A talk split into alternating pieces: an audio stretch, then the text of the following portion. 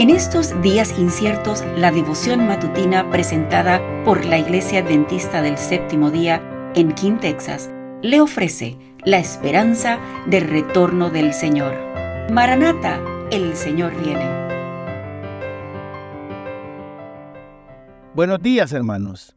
Hoy 16 de febrero del 2024. ¿Estoy ya listo?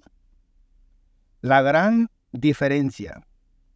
Estén pues muy atentos porque no saben ni el día ni la hora de la venida del Hijo del Hombre. Mateo 25, 13. La venida de Cristo ocurrirá, por así decirlo, en plena noche, cuando todo el mundo esté durmiendo. Es preciso que todos tengamos nuestras cuentas arregladas antes de que se oculte el sol. Todas nuestras obras deben ser rectas.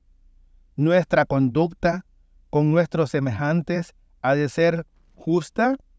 Hemos de abandonar toda falta de honestidad y todo costumbre pecaminoso.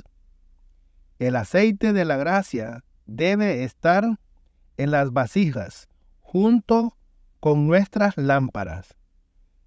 Tristísima será la situación de quienes hayan tenido apariencia de piedad, pero que hayan negado la eficacia de ella. Segunda de Timoteo 3:5.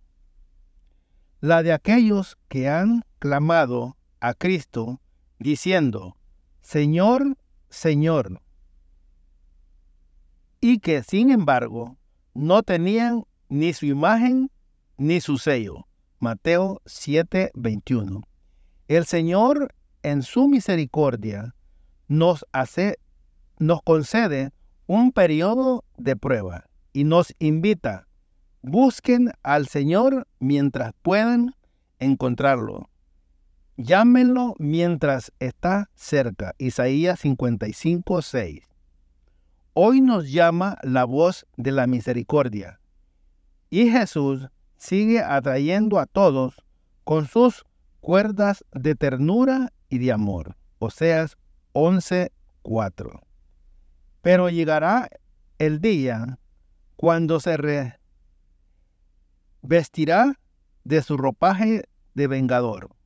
La maldad del mundo no cesa de aumentar y cuando haya llegado a un cierto límite, se cerrarán los registros y se pasará al ajuste de cuenta. No habrá más sacrificio por el pecado. Maranata, el Señor viene.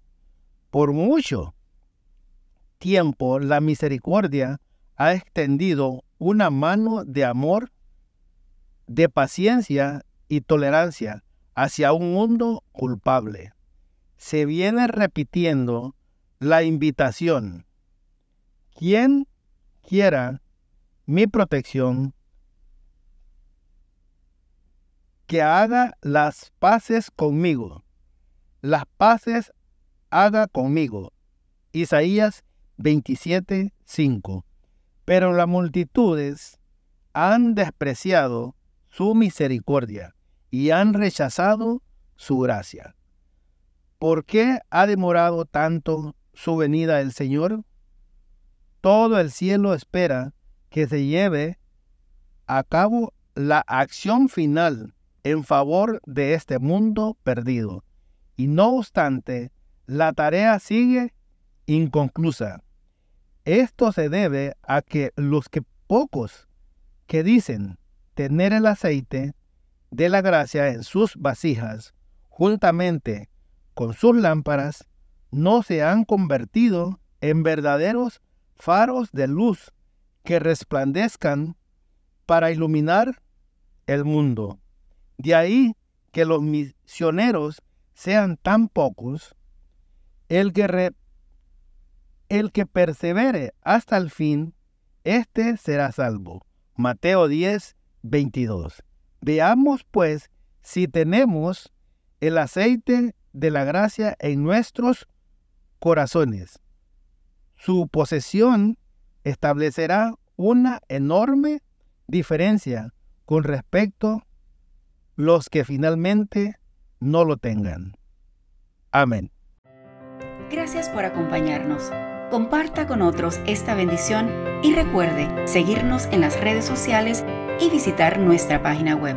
La información la puede encontrar en las notas del episodio. Bendiciones.